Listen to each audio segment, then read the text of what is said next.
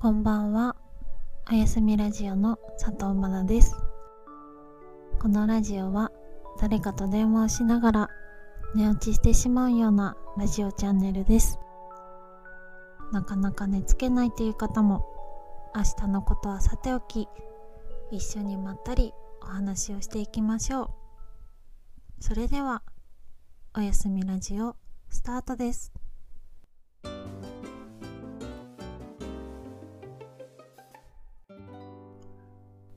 最近すごく寒くなってきましたね。風邪ひいてないですか？Twitter のフォロワーさんの中にもちらほら風邪をひかれている方を見かけたので今日は無理せず早めに寝てくださいね。なんか本当に急に冷えてきましたよね。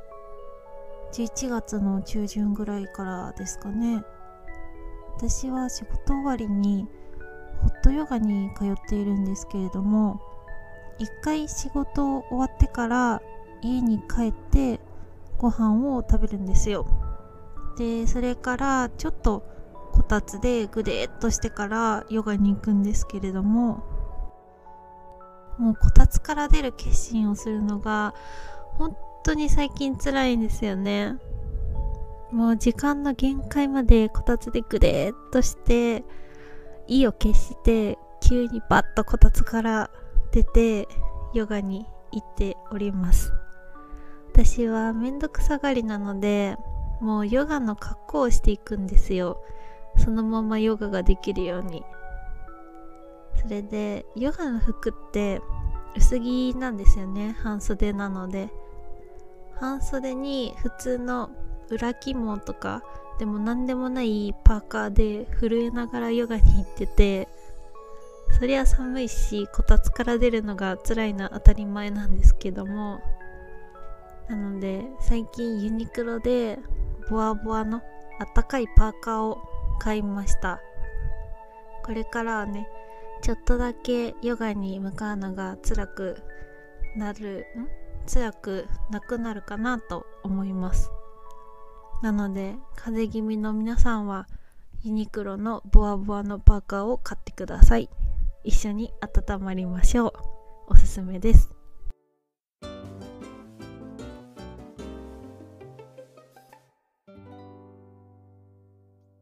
はい。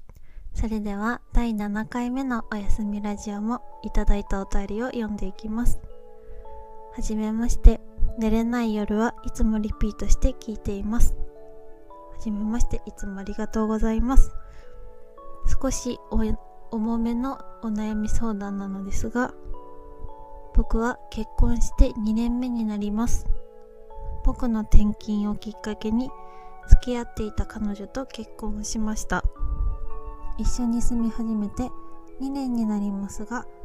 大雑把な僕と几帳面な妻。僕の些細な粗相や行動で妻にいつも怒られています。謝り直す努力をしていたのですがいつしか妻を怒らせないように生活していることに気がつきました。仕事でミスをしないように気を使い家庭でも妻を怒らせないように気を使い贅沢な悩みなのは分かっていますが結婚生活において大変忙しいということは分かります。ですが辛いという感情は何か違う気がします。頑張って反論しようとするのですが僕の粗相でもあるので妻の正論に反論できず黙り込んでいると黙ってんならちゃんとやりなよ。なんでできないの？と言われすいませんとまた黙る日々。転勤の都合で仕事を辞めてついてきてくれたことに責任は感じていますが転勤がなければ結婚していなかったと言われ正直離婚も考えています。昨年結婚式を挙げて盛大に祝ってくれた友人たちへは申し訳なさすぎて相談できておりません。そこでマナさんのラジオを聞いて相談してみようと思った次第です。前置きがかなり長くなりましたがマナさんはこのような正反対の夫婦をどう思いますか？意見を参考にさせていただきたいです。よろしくお願いします。N ソーさんお便りありがとうございます。大雑把な僕と几帳面な奥様。うん。私はかなり大雑把なタイプなので N ソーさんに親近感が湧いちゃうんですけれども例えばどんなことで注意されちゃうんですかね。よく聞くのがトイレの便座問題とか脱いだ靴下をその辺にポイってしないでとかですかね。まあなんだろうそういう当たり前と言ったらあれですけどよく聞くことというよりは几帳面っていうと何かもっと奥さんの細かいルールとかがあるんですかね。めちゃくちゃ細かいところなんだろう。ちょっとでも汚れたままだとすぐ拭いてよって怒るとか家事をやっても細かいことで違うんだけどみたいな感じなんですかね大雑把な人間からするとそういうのはすごく窮屈に感じちゃいますよね。うん、というかそこまでする意味が見いだせないというか今回のお便りはこのような正反対の夫婦をどう思いますかということなんですけれどもそういう几帳面な人と大雑把な人の夫婦って結構たくさんいらっしゃるんじゃないかなって思うんですよね。結婚してない私が結婚について意見を述べるっていうのはうーんちょっと的外れになってしまうというか机上の黒になってしまっていないかなってちょっと心配なんですけれどもうん私も前にお付き合いしていた方がすごくきっちりした人だったんですよ。職業が自衛隊の方っていうのもあったんですけど例えば一緒に寝たりするじゃないですか。でちょっとお手洗いとか歯磨きとかでベッドから離れたり朝起きたりするといつの間にかベッドメイクされてるんですよ。で車とかもどんなに忙しくても常に洗車してから迎えに来てくれたりとか車の中も埃一つないみたいなきっちり具合だったんですよ。なんかちょっとでも埃が見えたらモフモフのクイックルワイパーみたいなやつで拭くんですよ。でナビも触ったら指紋つくじゃないですか。もうすぐに拭いてましたね。私からしたらあ今このタイミングで吹くんだっていう感じでしてそれでたまに私の車で彼を駅まで迎えに行ったりとかすることがあると私のね車の車内のあの何て言うんだろうな助手席の前のところの埃をあの姑が妻をいじめるみたいな感じで人差し指でツーって埃を確認してきたりとか。たまにね本当にもうマナー大型すぎるって言われたりとかもう本当に黙って綺麗にされてたり彼が我慢してくれていた部分があったりあとは一緒に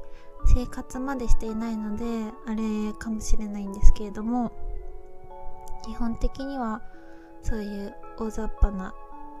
のと几帳面っていうところで衝突というか嫌な気持ちになったことはなかったかなって思います。大雑把な私が几帳面な彼と付き合う時に意識していただくことはそういう彼がすごく綺麗にしてくれていることをまず気づいてたくさん褒めて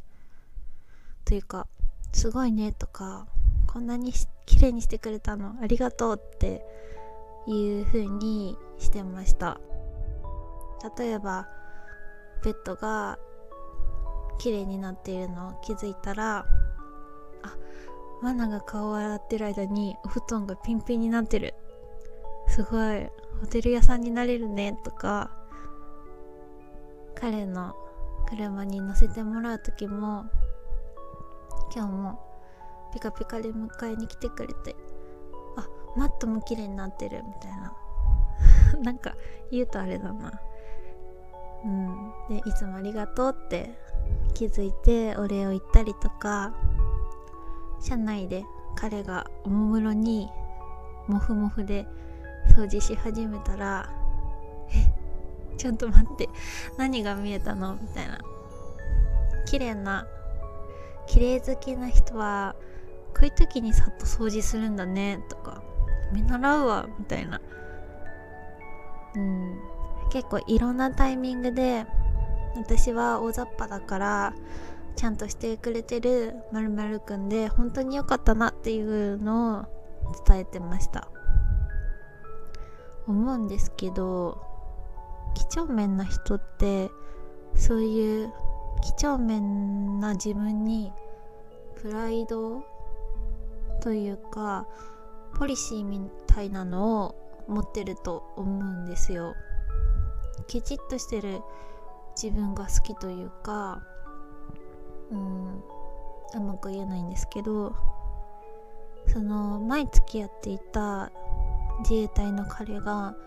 山での訓練帰りで多分すごく疲れてたと思うんですけど次の日遊ぶ約束をしてる時があってで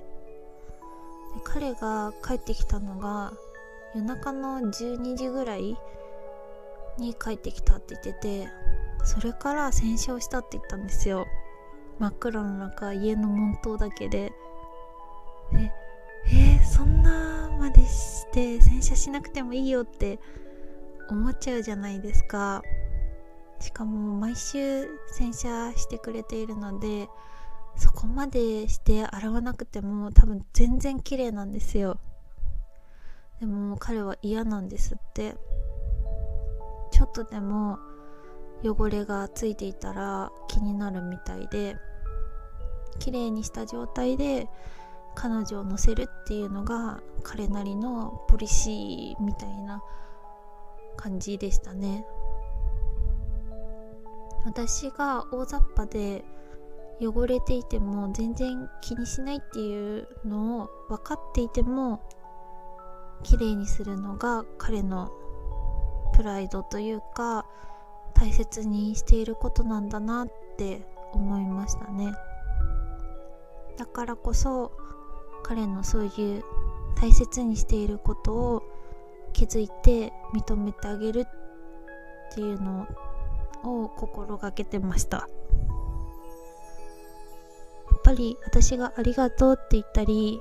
綺麗になっていることを気づいてすごいねって言うといつも結構嬉しそうにしてましたね。彼もなんかマナには何でもしてあげたくなっちゃうとかなんかそういうのが嫌じゃないっていう風に言ってくれたことがあるんですよ。こう大人になると褒められる機会も減ってくるし例えば仕事でも普通にやって評価されるってなかなかないじゃないですか。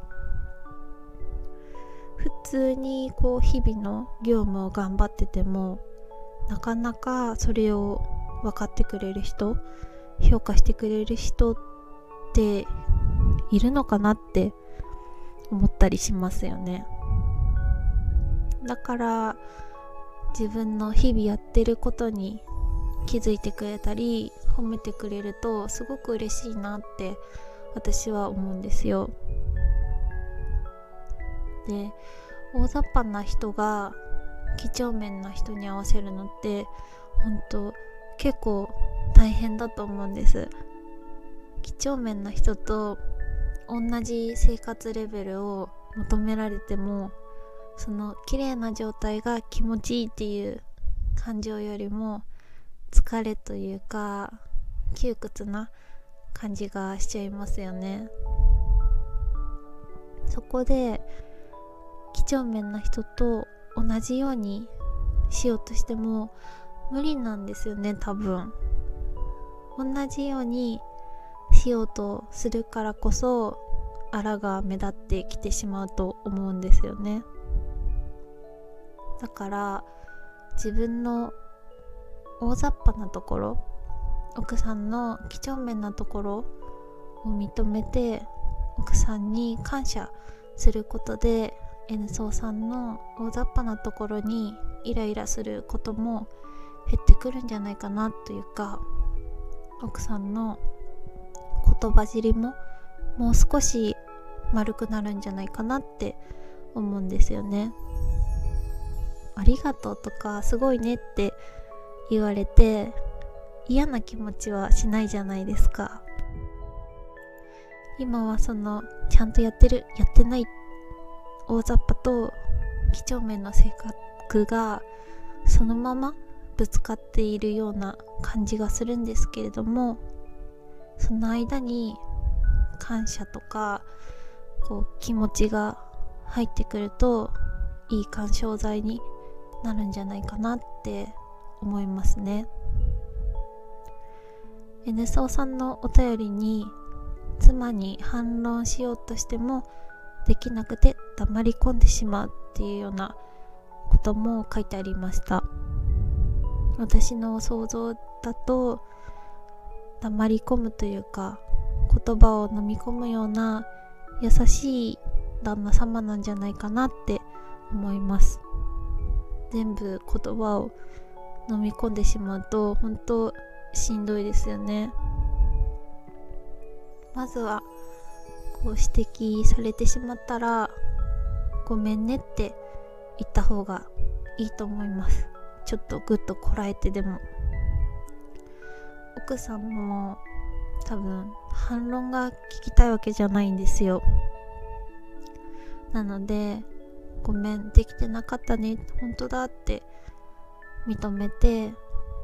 そうだよね。いつもこうやって綺麗にしてくれてるんだもんね。とかいつもこうやって片付けてくれてるからこんな綺麗な状態なんだよね。とか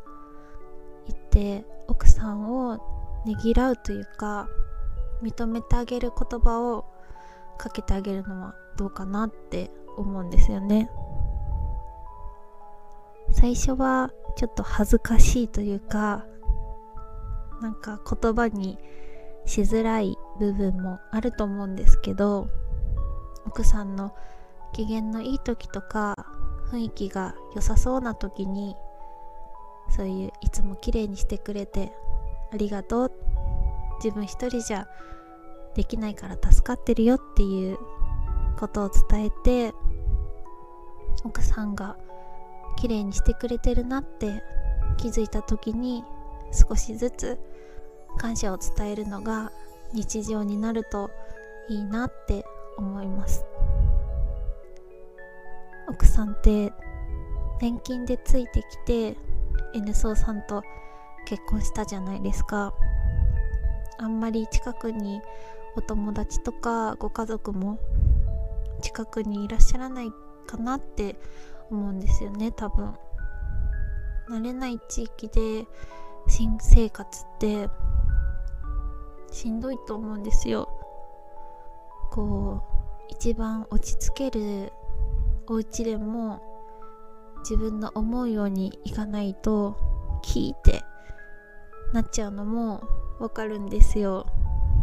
それは N ソーさんも一緒だと思うんですけれども N ソーさんが気づいて認めてあげることで奥さんの気持ちもちょっと落ち着いてくるんじゃないかなって思います。あとこう女子側の意見になってしまうんですけれども彼氏の転勤についていって結婚をするって結構大きな決断だと思います。仕事も全部辞めてすぐに頼れる人がいない場所に行くことになるじゃないですか。大好きでずっと一緒にいたいって思う人じゃないとついていけないですよ。絶対。転勤がなければ結婚していなかったっていう結構きつい言葉を言われたんですけどちょっと感情的になって言ってしまった部分もあると思うんですよ。なので転勤がなければ結婚していなかったっていう一言をあんまり真に受けずに全部ね仕事も今まで住んでいた馴染みの場所から離れてでもついてきてくれたっていうそれぐらい N さ N ソさんのことを好きだったっていうことを信じてほしいなって思います。仕事も同じだと思うんですけど最初軌道に乗るまで結構辛かったりするじゃないですか。わからない中でやって失敗して大変だったりとかそれこそそんなの聞いてないしっていうことで怒られたりとか苦手な人がいたりだとかでもそれを乗り越えるとなんとなくやっていけるっていうゾーンに入ると思うんですよ。自分の中でやり方が分かってきてなんとなくバランスが取れるようになってくるというか今は結婚2年目でまだ奥さんとの生活が軌道に乗っていないかなって思うんです。今まで違う環境で生きてきた人たちが一緒に住むからどうしてもぶつかってしまうと思います。本当に結婚のことを何も知らない私がいろいろ好き勝手言ってしまって見当違いのことを言っていたらごめんなさい。N ソさんがねちょっと譲歩するというような回答になってしまって申し訳ないんですけれどもうーん男性が譲って落ち着いてるような家族まあうちの父と母もそんな感じなんですけどそういうちょっと男性が譲歩するっていうくらいがうまくいくのかなって思います。うん。男性がこう女性がちょっとキーって感情的になっている時に優しく受け入れてくれると女性は気持ちがこうスンって落ち着くことがあるんですよね。なので N ソーさんが奥さんの几帳面なところを逆に褒めて認めてあげてほしいなって思います。几帳面な奥さんにこう合わせて無理をしたり自分のやり方を主張してぶつかるというよりは几帳面な奥さんの気持ちが落ち着くように持っていけるといいのかなって思います。N ソーさんの気持ちがしんどいなって思ったらいつでもメールください。こんなこと言われたとかこんな細かいことで言われた。そんなことどうでもいいじゃんっていうこととか N ソーさんもいろいろ言いたいことはあると思います。このラジオの既婚者組でそうだそうだって発散し合いましょう。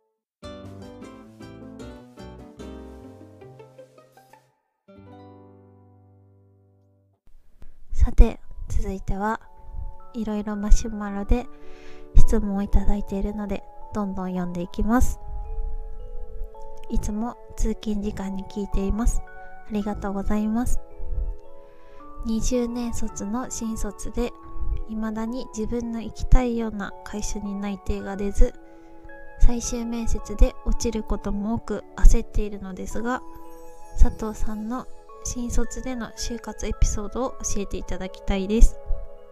辛いことを思い出させてしまったら申し訳ありません。よろしければよろしくお願いします。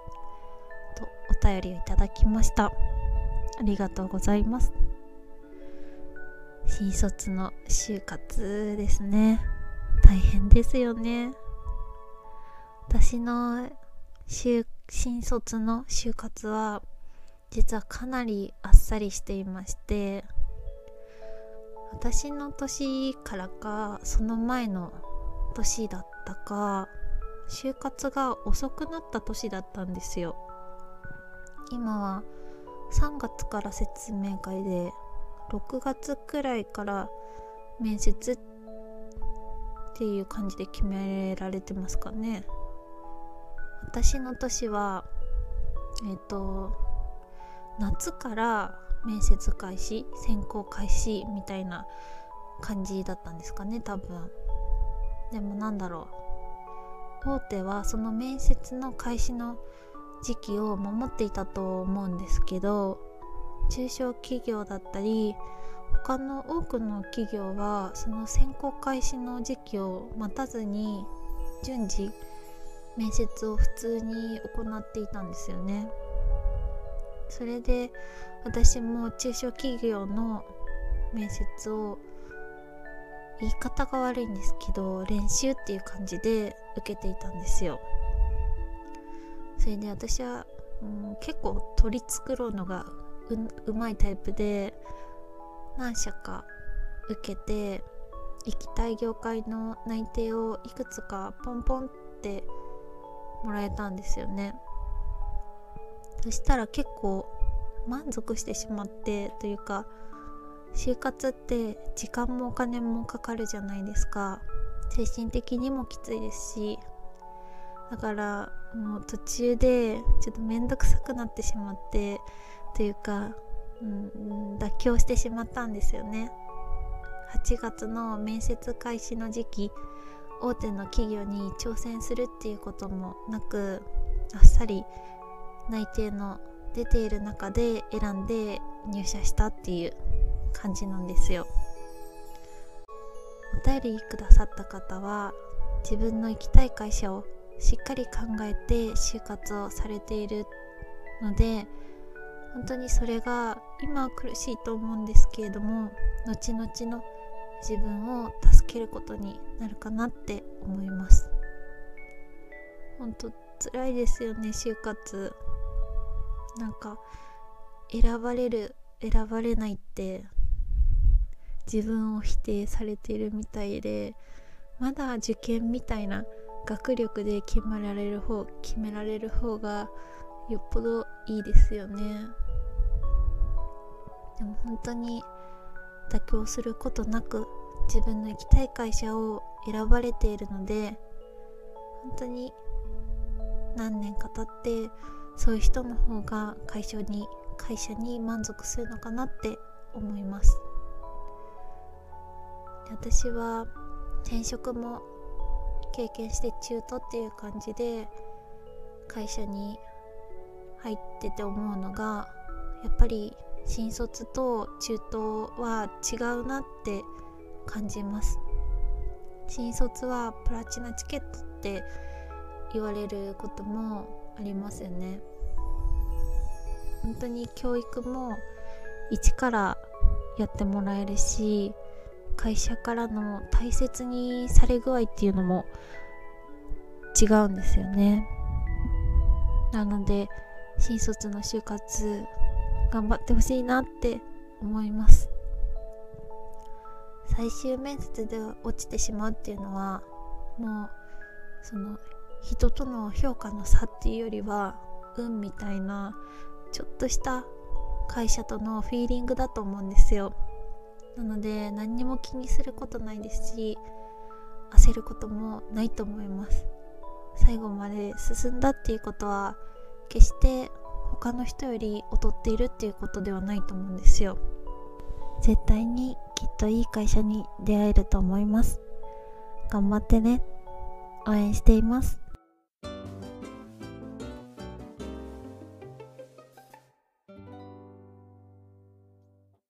次の質問です。ゲーム実況とかする予定ありますか？ご質問ありがとうございます。ゲーム。この前のラジオでもちょっとお話ししたんですけれども私すごい機械音痴なんですよ。だからかゲームも本当にできなくてというか全くやってこなかったのでゲームをやるっていう習慣がないんですよね。スマホのアプリとかでもゲームは何も入れてないんですよ。なので多分ゲーム実況することはないかなと思います。多分すぐゲームオーバーになってしまって何にも面白くないと思います。私が初めて荒野行動をした時の話なんですけれどもこれも前の彼氏の話でなんか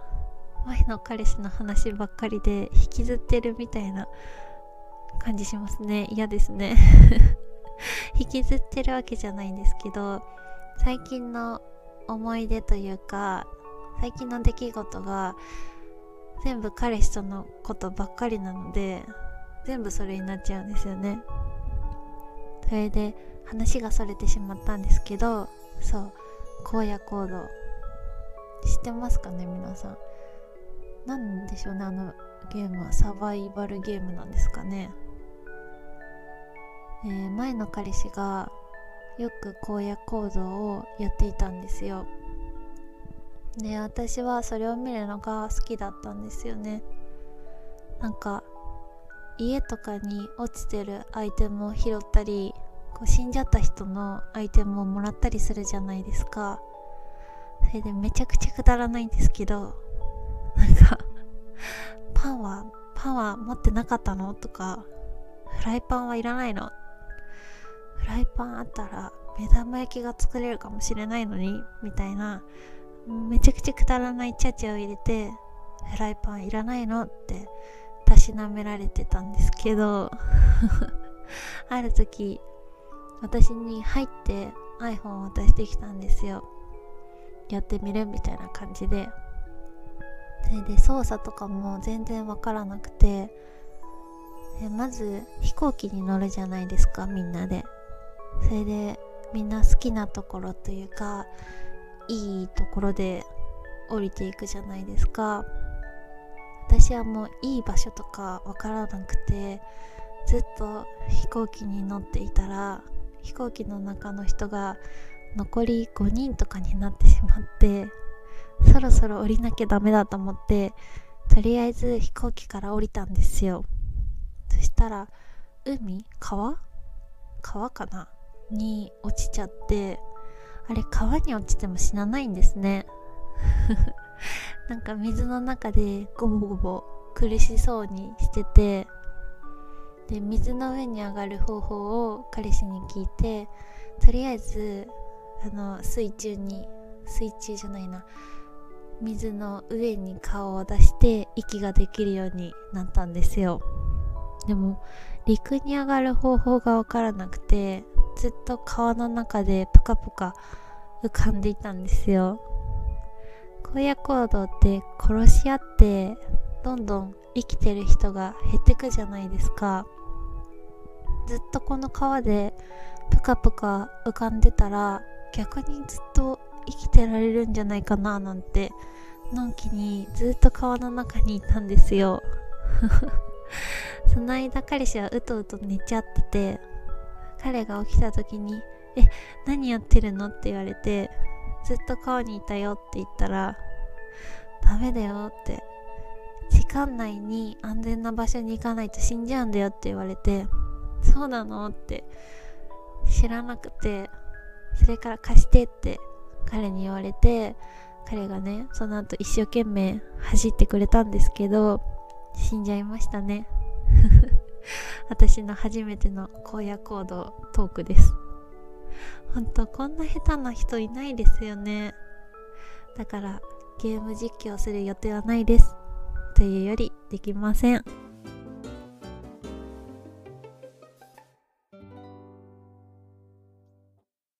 はい。続いてのご質問です。最近おすすめの小説はありますか？質問ありがとうございます。最近小説全然読んでないんですよね。ジャンルで言うとエッセイとかなんだろうビジネス書というか自己啓発になるのかな。そういう実用的というか現実的な本ばっかりで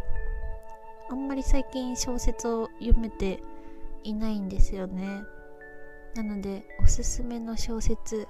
ちょっと何か何冊か読んでから答えたいなと思ってるんですけど最近読もうと思ってるのが視聴者さんにおすすめしてもらったベルンハルト・シュリンクの「朗読者」っていう小説です。私あんまり海外の本を読んだことないんですけどちょっと挑戦してみたいなって思っています。よかったら一緒に読みませんか？続いてのお便りです。社会人1年目の23歳です。大学卒業して社会人になりいきなり出会いもなくなりました。仕事辛くて休みの日は癒しが欲しいので一人ぼっちで頑張っています。社会人で彼女作るにはどうしたらいいですか？ちなみに横浜は出会いないです。といただきました。ありがとうございます。いやいやいや横浜で出会いなかったらもっと田舎の地域はどうしたらいいんですか？でも確かに社会人になると本当にどうやって付き合ったらいいかわからなくなりますよね。一緒ですよ本当に。だからやっぱり社内恋愛が多いんですよね。社内は女の子いるんですかね？って言っても私も社内での恋愛とかは無理なタイプなんですよね。会社以外だとうん難しいですよね。最近だとマッチングアプリでっていうカップルも少なくないですよね。あと私の会社の女性でマチコンで結婚したっていう人もいます。私も定期的にというかね急に思い立ってマッチングアプリを開いていいねを押す作業をしてるんですけど本当にねメッセージのやり取りが苦手すぎていいねを押してマッチングするだけして終わってるっていうのが現状ですね。やっぱり実際に会って話す雰囲気というか見た方がその人の良さっていうのが分かりやすいですよね。その人の良さが分からないまま連絡を取り続けるっていうのが苦痛なんですよね。ってなるとやっぱりマチコンみたいな感じがいいんですかね。最近マチコンというか婚活パーティーっていうのも多いですよね。横浜だといっぱいありそう。名古屋でもいっぱいあるんですよ。平日とか土日とかもうほぼ毎日やってるんじゃないですかね。大人数のものから少人数のものとかこういろんな趣味の中で集まるのとかでもどうしてもこう一歩参加できない自分がいてでも絶対に彼女できないな彼氏できないなってぼんやりしてる時間は本当はもったいないですよね。社会人家と会社の往復だけしていてこう突然素敵な人が目の前に現れるなんてことはないですからね。何か自分で行動するなりどこかに出かけていかないと。うん。だからお互い婚活パーティーに行ってみませんか？思い切ってお互いに予約しましょうよ。佐藤も年齢的に切羽詰まってるんで。いや佐藤は行きますよ。怖いですけど。そう。私の目標はこの1年で婚約したいんですよ。だから一緒に頑張りましょう。佐藤の婚活の進捗も前みたいに随時報告しないといけないですね。誰かに報告しなきゃってなるとなんかはしなきゃっていう気持ちになりますよね。質問してくださった方も3ヶ月後にはまた進捗報告待ってますね。